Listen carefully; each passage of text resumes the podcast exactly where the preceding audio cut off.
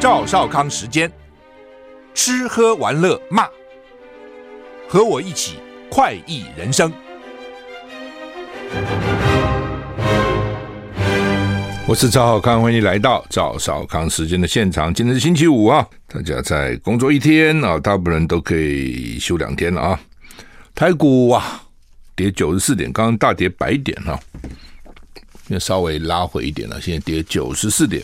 哎呦，台股昨天就大跌两百九十四点哈，跌了一点七三个百分点。那么现在又跌九十四点，到底怎么回事哈？美国啦，都怪美国。道琼昨天大跌三百六十六点，跌了一点零七个百分点。S&P 五百呢，跌零点七九个百分点。纳斯达克跌了零点八二个百分点。费城半导体也是跌了一点二四个百分点哈。好，那么欧欧洲三大股市呢，哇，跌很重。英国跌二点一七个百分点，法国跌三点一三个百分点，德国大跌二点五七个百分点。欧洲怎么跌这么重啊？台股现在跌八七点，稍微拉回一点哈。美股主要是因为他们看到这个联准会呃上个月的讨论啊，现在记录出来了。那这些联准会的委员们好像都认为说要继续加息，利息还要加啊。那这一出来以后就股汇双杀啊。股票我们昨天也跟着跌了哈，昨天其实就已经反映了，然后汇率呢，台币也贬值啊。好，那么台股跟美股的联动性还是蛮高的哈。天气今天叫做小暑啊，大暑、小暑、暑暑假的暑了，有二十四个节气啊。换句话说，一年十二个月啊，每半个月就一个节气啊。今天是小暑，我记得上次讲是什么立夏。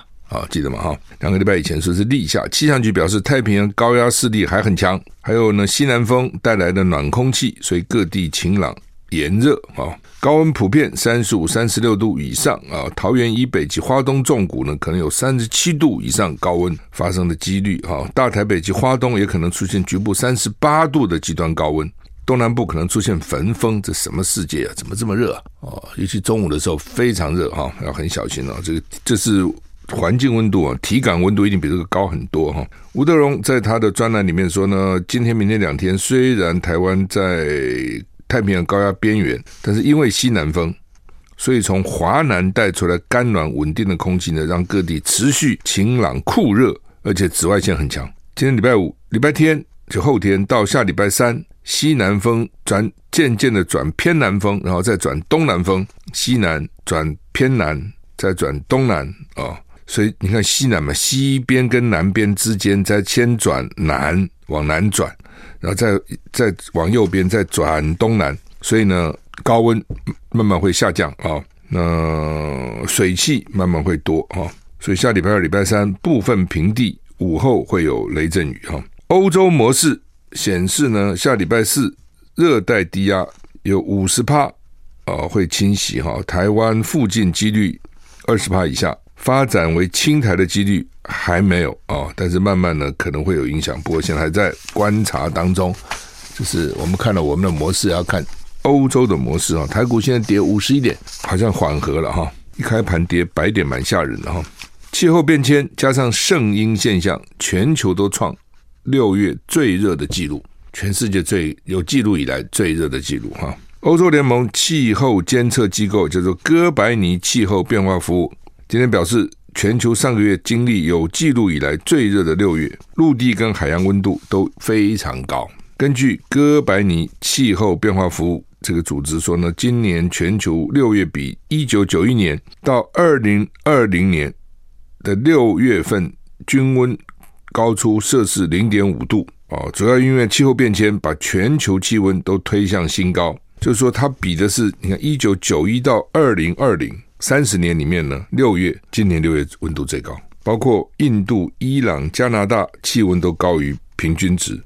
墨西哥上个月极端高温导致超过一百人死亡，北京也记录到最最热的六月哦，北京也非常高。六月的时候，科学家说气候变迁加上今年出现圣婴现象，圣婴现象英文叫 El Nino，天气模式促促成破纪录高温。什么叫圣婴现象？是中太平洋及东太平洋赤道附近的表面海水异常暖化的自然现象。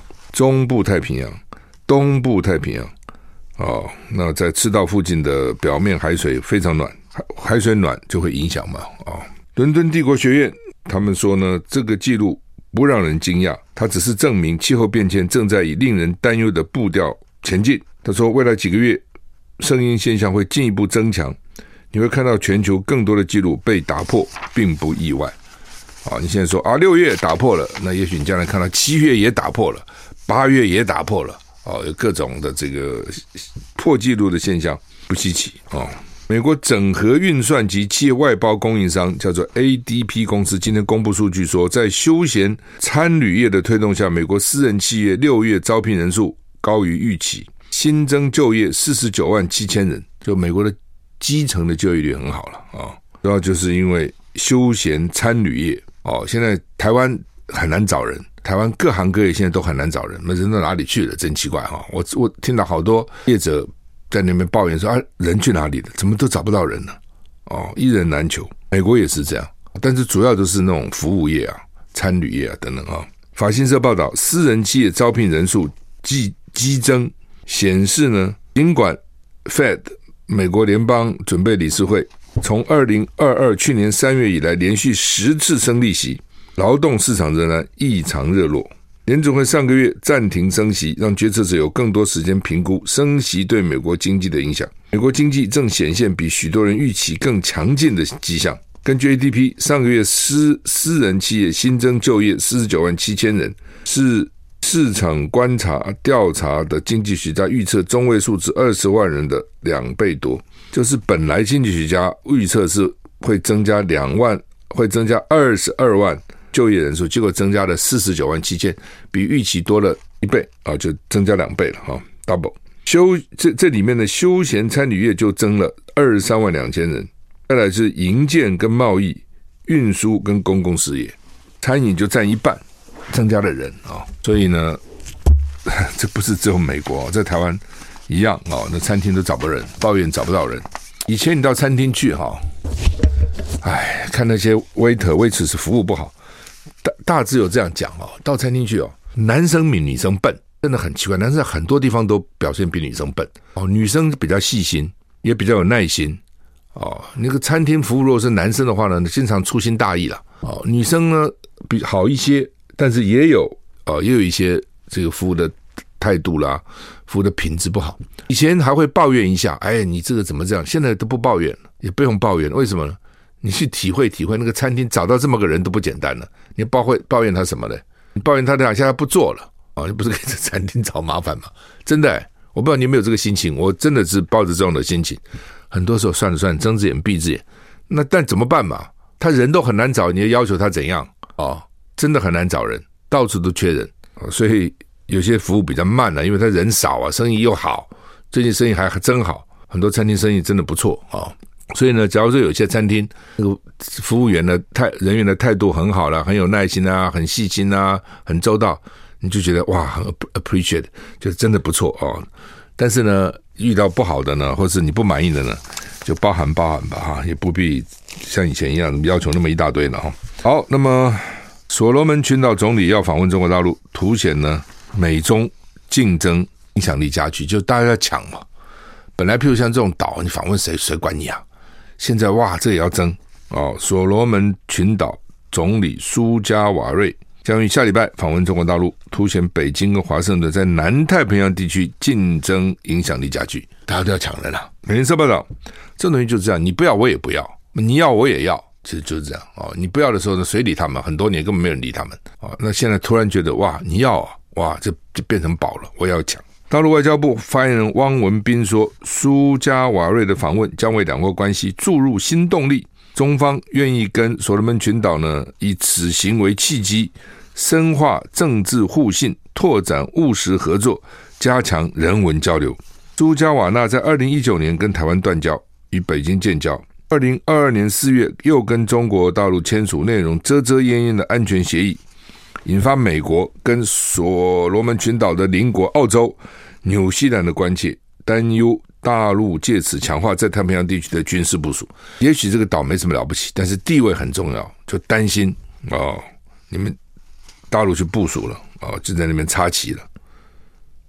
在美国，拜登政府正在进行重新设立驻所罗门大使馆的计划，以抗衡大陆的影响力。换句话说，他原来是有大使馆的，后来觉得这么小个地方还派个大使，还是大使，对不对？那带薪水啊，各方面什么人员啊等等，干嘛呢？撤回，现在说要重新派了啊，就变成美国派了好几个代代表团。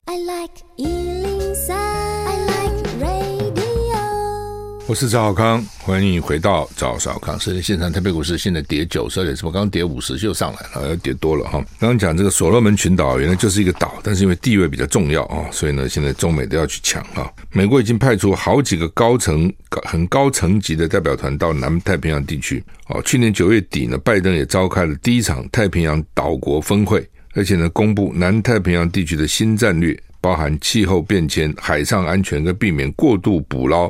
等急迫性的问题哈，所以基本上这个这些地方原来从来没有入美国法眼哦，哎，现在哇，他就老共要去了，就紧张了。澳洲、纽西兰也很紧张。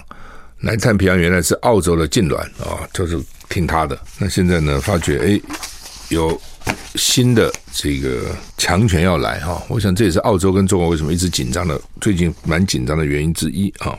美国想要提供乌克兰急速弹药，人权团体反对。美国国防部官员告诉美国有线电视新闻网 CNN 说，美国预计宣布对乌克兰新的军事援助计划，其中将第一次包括急速弹药。国际倡议团体人权观察敦促美国不要提供这些武器。根据国际倡议团体人权观察这个组织呢提出的最新报告，俄罗斯跟乌克兰军队都使用了急速弹药，造成乌克兰平民的死亡。急速弹药通常会在大片区域内散布大量的小型子炸弹，有点像那个散弹枪了。这些小炸弹可能在几个月甚至几年以后，导致没有注意的平民残疾或是死亡。全球已经有超过一百二十个国家签署国际条约，禁止使用这类武器，但俄乌跟美国都拒绝签署公约啊，之前也没有签。实验报道，拜登政府正在强烈考虑批准向乌克兰转让这些有争议的武器，因为乌克兰在几个星期的反攻中，一直难以取得重大的进展。乌克兰总统泽伦斯基也担心弹药短缺啊。过去两个礼拜，乌克兰境内战场的变化，让美国官员重新认真考虑急速弹药。五角大厦发言人拒绝对这个事情提出评论哈。就战，这是我们最担心，战争打到最后就杀红了眼。杀红了眼以后，哈，那就管他，我有什么东西就拿出来用。哦，大家担心俄罗斯的就用核弹嘛。哦，不管是什么战略核武、战术核武，战术核武也很讨厌了。那像乌克兰没有啊，没有核核武啊，所以呢，就给你用这个急速炸弹了，反正各种比较厉害的武器啊，那就会升高嘛。你用这个我就用那个，你用那个我就用这个哈。泽伦斯基接连访问索菲亚跟布拉格，争取加入北约。乌克兰总统泽伦斯基今天访问完保加利亚以后呢，接着抵达捷捷克总督 Prague。除了继续推动让乌克兰加入北大西洋公约 NATO NATO 之外呢，并要求盟邦提供更多武器，让乌克兰反攻俄军。刚也讲，美国为什么要考虑极速炸弹呢？就是因为反攻好像没有什么重大进展。我也讲了，开始的时候都说哇，乌克兰好厉害，反攻有这个有很大的斩获，搞了个半天其实也没，好像还是这个样子，哦，焦灼这个地方，偶尔推进个一点点一两公里啊，等等。那西方国家开始，只要乌克兰有一点点的这个战争打得比较好，就大肆宣传，赢了，赢了，赢了，就弄了个半天，好像也没有太大的进展。所以呢，现在就觉得要给他更厉害的武器啊。那泽伦斯基今天也到各国去要求，给我多一点武器，给我多一点武器哈。嗯保加利亚是乌克兰很重要的支持者，而且是很重要的军火生产国。泽伦斯基今天正式访问保加利亚首都索菲亚，跟当地官员讨论北约会籍跟运送武器等等议题。泽伦斯基接着前往布拉格会见泽捷克总统帕维尔，预计明天还会到伊斯坦堡接见去会见土耳其总统埃尔段。啊，这些都是北约的重要的国家哈。泽伦斯基告诉记者，运送武器到乌克兰速度缓慢，拖累乌克兰的反攻计划，让俄军加强在占领区的防御攻势。泽伦斯基昨天在索菲亚进行一天访问，除了跟保加利亚总统会谈，而且会见总理等等啊，总理、总统都会见啊。那反正这个泽伦斯基最近就是访问这个访问那个嘛啊，希望说你们能够支持啊。那他现在责怪啊，是所以呢，乌克兰的军队反攻计划啊不是那么快，就是因为你们给我们的武器速度过慢啊，因为你武武器是不来，哦，等武器啊，然后这个时间啊，俄罗斯就会就是构筑它的攻势，防阻防止乌克兰军的攻击嘛，是这个意思了哈。南非贫民窟有毒气体泄漏，造成十七人死亡。南非豪登省一个贫民窟发生有毒气体泄漏事件，死亡人数今天攀升到十七人。官员认为可能跟非法采矿有关。南非的矿很多。豪登省行政首长表示，目前正在调查储存气体的钢瓶怎么会在一夜之间泄漏，还有泄露到底什么东西，到现在还搞不清楚啊。勒苏菲啊，就是这个首长呢，今天视察南非东北部城市托克斯堡附近的事发现场。昨天晚上公布死亡人数二十人，后来说十六人，现在说十七人啊。那。这个反正人数一直在变动哈，当地的紧急救难部门发言人说呢，初步调查这起气体泄漏事故可能跟非法采矿有关啊。他们去采矿，采矿的时候需要各种气体吧啊。如果你进到矿里面，你可能需要氧气哦。你如果是切割什么，你可能要需要氢氧啊。那那种去切啊，所以呢，反正采矿它需要气体，然后呢，这个气体就泄漏了，泄漏就造成人员的大量伤亡，蛮惨的啊。我们休息一下再回来。我是赵少康，欢迎回到赵少康时间的现场。那么今天呢，下午啊，环保署会举行和呃基隆的四阶提四阶案的第五次环评会议哈。中南部的环保团体昨天北上力挺反四阶啊，呼吁呢协和电厂应该改建成再生能源厂，提高用户大用户的这个自发绿电哈。那推动这个有感的碳税制度了，才能拯救中南部人的肺啊！嗯，有六个学者是支持四阶，他说协和电厂以油换气啊，等等等等啊，就是说他们理论就是说，呃，电要不够了嘛，那电不够这怎么办呢？就要天然气。那协和电厂大家知道协和电厂在哪里？在基隆啊。那如果你从我我喜欢游北海，我常常开车到北海绕一圈，我喜欢海了哈。那通常我就从二高下去啊，然后呢，从这个下来以后呢，绕过哦这个协和电厂啊，然后就外木山的那个很漂亮那个海哈，常常看着人们浮潜啊等等哈。那那个地方当然呃居民就反对了哈。那协和电厂原来烧煤嘛，哈，那它的理论是说，我现在变成天然气，当然是或是烧油。我如果变成天然气，有没有比较干净？是干净一些，这没错。那问题是，呃，那天然气它也是碳呐、你现在全世界不都是要减碳吗？那为什么呢？就是因为你不能用核电嘛。就是核电当然就是说能够不用哦，这个也没有人说一定要用核电。但是呢，你这种东西就是两害相权取其轻嘛，讲过很多次了。相较来讲，以目前相较来讲，它算是比较干净。欧洲已经认证它是绿能了嘛。哦，相较来讲，就是它一个电厂就反产生的电，比如你用光电啊什么，要搞一大堆那种光电板，哦，你就比比比看，你就知道说，为了不用核能，你其他的环境要要有多大的牺牲啊，哦？那好，那么这个今天听说了啊，哦，他们已经高层打定主意，非要通过不可了。哦，那为什么呢？那有人跟我反映呢，就是主要的就是说怕哦，因为你没有核没有核电不行嘛，你没有核电的话，你电不够，那怎么办呢？就赶快要盖盖三阶四阶，到时候呢就可以说，哦，我们电是够的。你看啊，我们有三阶有四阶有天然气等等等等啊。那但是你二零五零年要净零啦，全世界要净零啦。如果你你台湾真的要净零，你不能用这些东西了哦。那你最多用个十年。如果你真的二零五零要净零的话。啊，那另外他们是有人跟我这个反映是说，这个最早规划是四 gigawatt 到五点二 gigawatt 的这个量，要盖盖六个十六万公顷的储气储气槽。哦，原来是这样。那后来呢，因为被反对嘛，所以现在呢就缩小成二点六 gigawatt 两个储气槽。你看，原来是四到五点二。现在缩小成二点的一半，原来要六六个储气槽，现在说我盖两个哦，就是我环评的时候，因为人家开始你规模那么大干什么？好，我缩小缩小。那跟我检举的人是说呢，等到环评通过以后呢，就开始新建以后呢，再扩大规模到四吉瓦跟四个储气槽。那台电高层认为，只要合适的环评，呃，只要四阶的环评一过，老百姓跟环保同学就心就死了。也就不会再关心四阶的进度了。比如三阶就是例子，三阶当时大家还是公投，记得吗？关心，但现在谁去关心三阶呢？有人关心三阶吗？有人去看看三阶现在怎么施工吗？台湾很多事情是一阵一阵就过了嘛。哦，所以呢，台电高层也很清楚。我指我现在你们说我四接规模太大，破坏环境，破坏港口，破坏这个破坏呢，我缩小可以吧？缩小一半可以吧？哦，除气槽六个变成两个可以吧？哎，那他们就说台电很有诚意啊！你看都改啦，哦，也迁把那个地址也给迁啦，哦，迁到离岸边比较远啦，哦，等等啊，然后呢，那个 size 也也规模也缩小啦，等等哈、那就是说等到先过再说了，过了以后呢，再扩大根本也没有人知道，也没有人去管了啦。那个时候再提扩大计划吧，啊，等等哈，所以这是也是有内部讯息的人跟我检举的哈。那所以昨天我在脸书也写了一篇。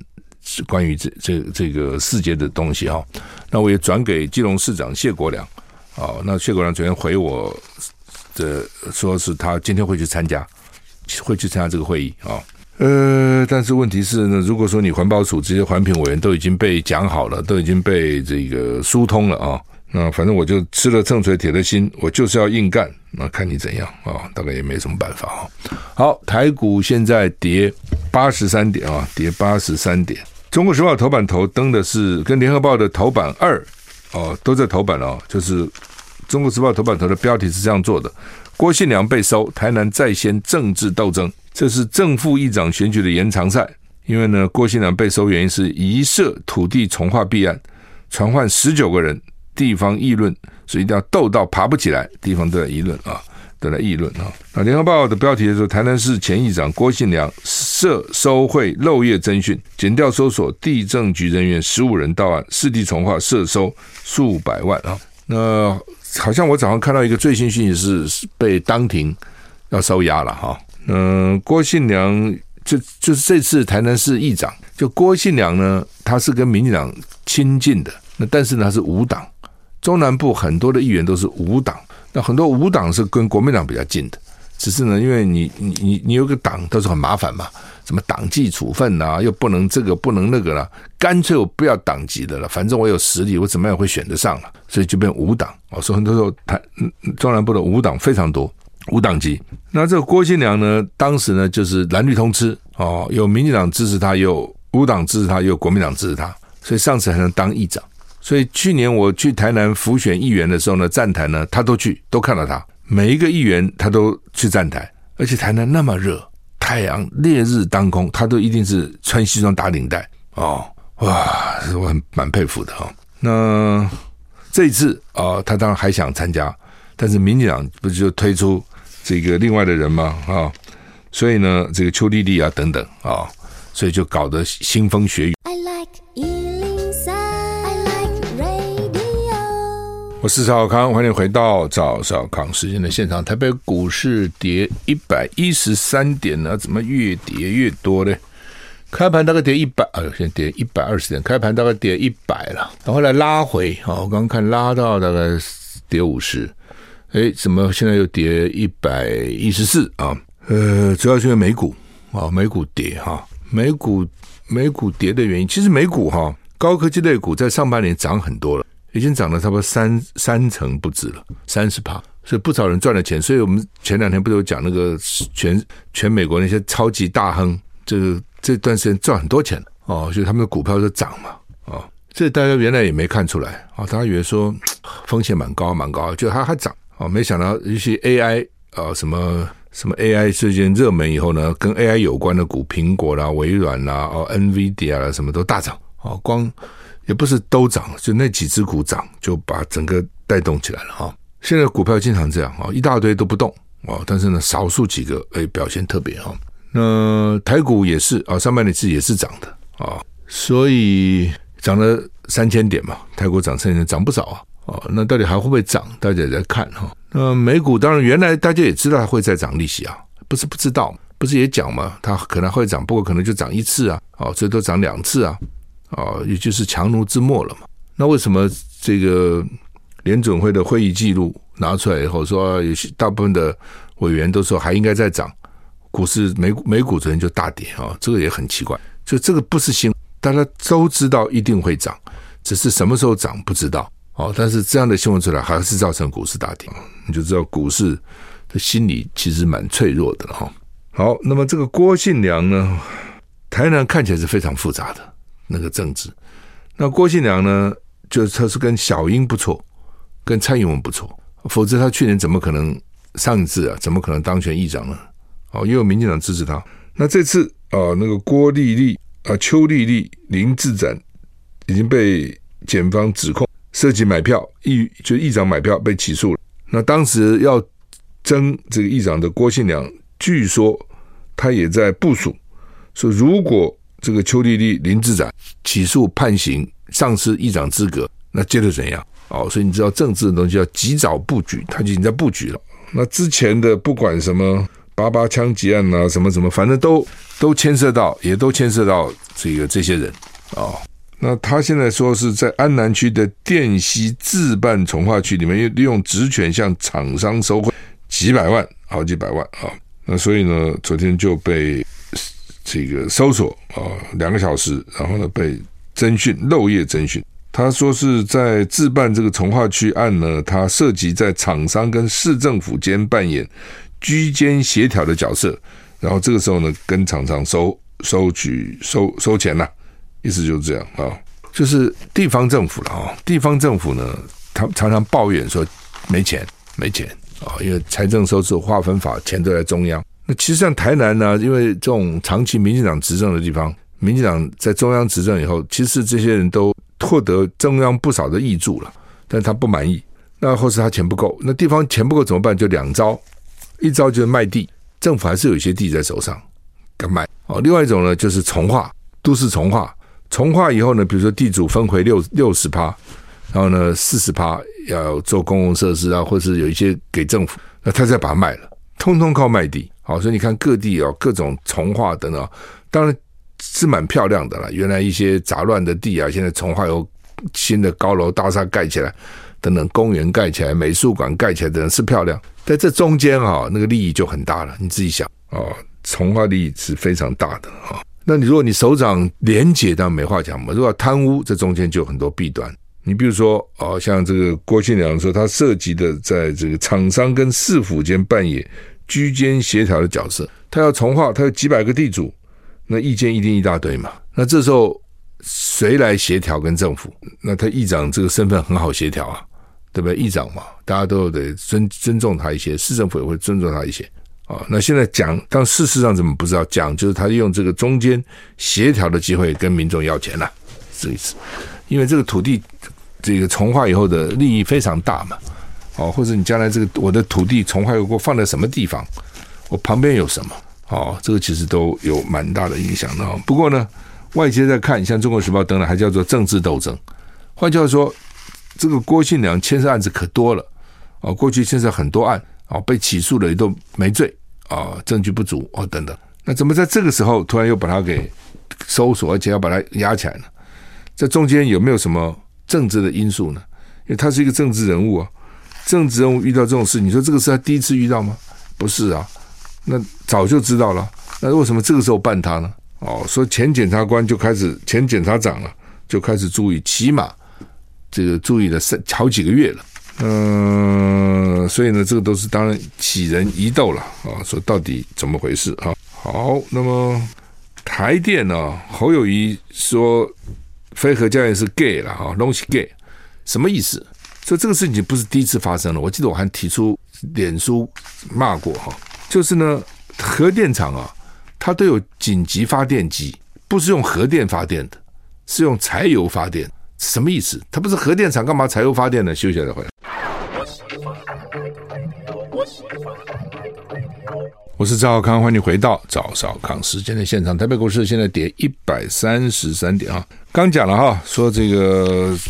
台电啊，监察院也在讲他们是有问题了哈。什么问题呢？他过去三十四个月里面有十八个月呢，在电力尖峰或是机组跳脱的时候呢，调度运转核二厂、核三厂的气涡轮机的机组。那气涡轮机机组，台电这个为什么？台电本身是发电的啊，核电厂啊，不是台电的，就是核核电厂本身发电，干嘛要用柴油发电机呢？就是第一个。就算是它是用核电，它有些东西也是要一般的电来来启动的哦。那如果这个电呢，核电发生问题的时候，那这个电怎么办啊？就必须要由，就它自己不能供它自己的电，它里面有电厂很多其他的也需要电嘛，那就要由这个紧急发电机、柴油发电机啊，或是他讲做叫做气涡轮机来发电。那这个这样讲好了，一个发电核电机组大概有一百万千瓦发电量，一百万千瓦。那这种这个这种气涡轮机组呢，一个机组只有四万到五千万千瓦，那是一百万千瓦，这是四万到五万千瓦，是差很远的，二十分之一、三十分之一。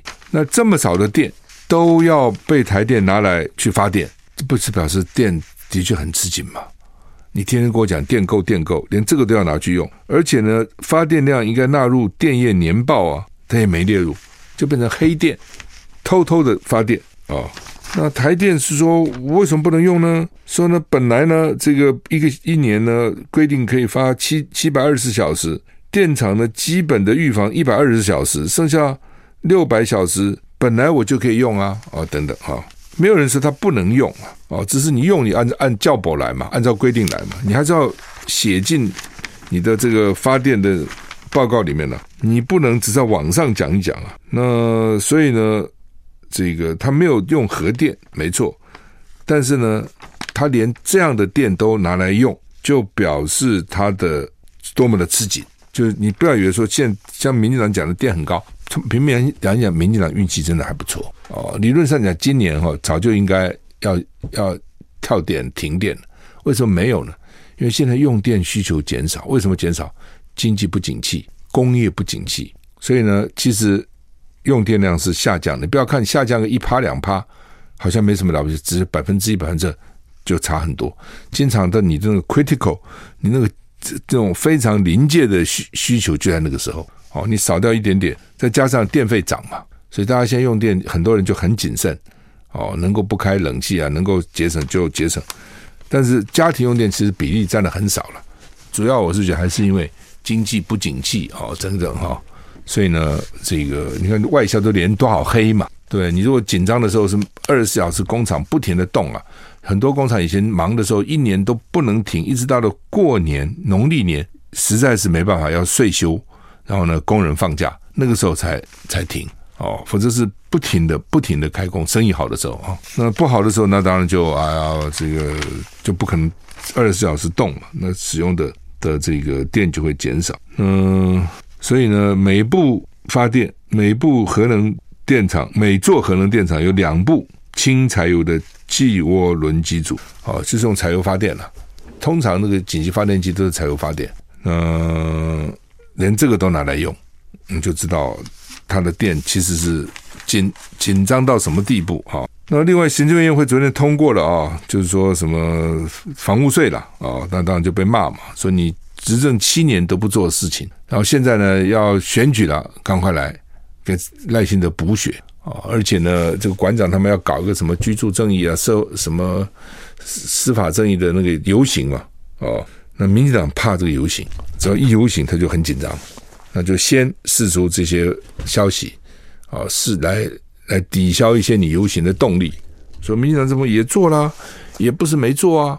哦，这个房子三户以上，我们一户都没有，他有三户，税给他加重哦，等等，他认为这样呢可以把年轻选民的心给他找回来哈。但是呢，真的这样就有打房的效果吗？我也很怀疑了。这东西就看嘛，就假定说哦，你现在好房屋税给我加，那如果房地产能够赚的钱比你这个加的钱多，我就不在乎嘛。假如说我买了房地产，过几年我也不涨，还付一堆的税。哦，人家说那不租给人家呢？租给人家也是不第不容易找到好房客啊。第二个你租的，万一他给里面乱破坏啊等等，给你搞，到时候呢不搬啊等等啊，搞死了。算了算了，不租了。好，那你又没有租金，你又得付各种税，甚至还要付付管理费哦。然后房子本身，但你就希望它房子本身涨价又没涨，也不是也没有说一定会涨嘛。啊，那在这种情况之下，你也去想算了算了算了算了算了，对不对？我干嘛？我干脆。不要了，卖了，算了啊。那或者我不买嘛，不要买那么多房子嘛啊。那如果说啊，我买房子，哎，房子一下算哦，有有几年时间，哇，一直涨，一直涨，一直涨，这些税算什么？银行利息算什么啊？这是比较的啊。现在啊，因为他们各种原因啦，因为一起涨多了，这房子也不可能永远涨哦，因为房子哈，以前呢啊，现在真的变化很大。以前呢，我常常讲说，我们辛辛苦苦赚的钱就被两个东西搞掉，一个房子，一个是车子。为什么？因为那时候车子跟房子价钱差不多哦，那个车子对不对？你买个房子哦，那个时候三十平，假定说哦，这个一平三万，九十万，那车子也好几十万呐。但是现在呢，车子价钱涨得有限，房子涨很多哦，所以你买的你你赚的钱大概就是都都到那边去了哦，买房买车啊，尤其是买房，那所以你不可能天天涨价嘛，一定是过一段时间哦，大家去存钱。存存存存存存存存到一个地步，哦，自备款够了，好，然后呢，再买房子，一定是这样子。但是，呃，呃，这个又跟什么有关？又跟我观察是跟外汇，我们外汇的顺差有关。假如那年顺差赚很多钱，那那些钱汇到台湾来，这些厂商赚的钱，固然有一部分他放在国外，也许啦，但大部分还是要回国内啊。那回了国内以后，他干嘛呢？就是股票、房地产嘛。那否则其他怎么？他总不能摆起来现现款摆起来啊！哦，所以这是为什么造成房价一直上涨的原因。好吧，我们时间到了，祝你有个愉快的周末，再见。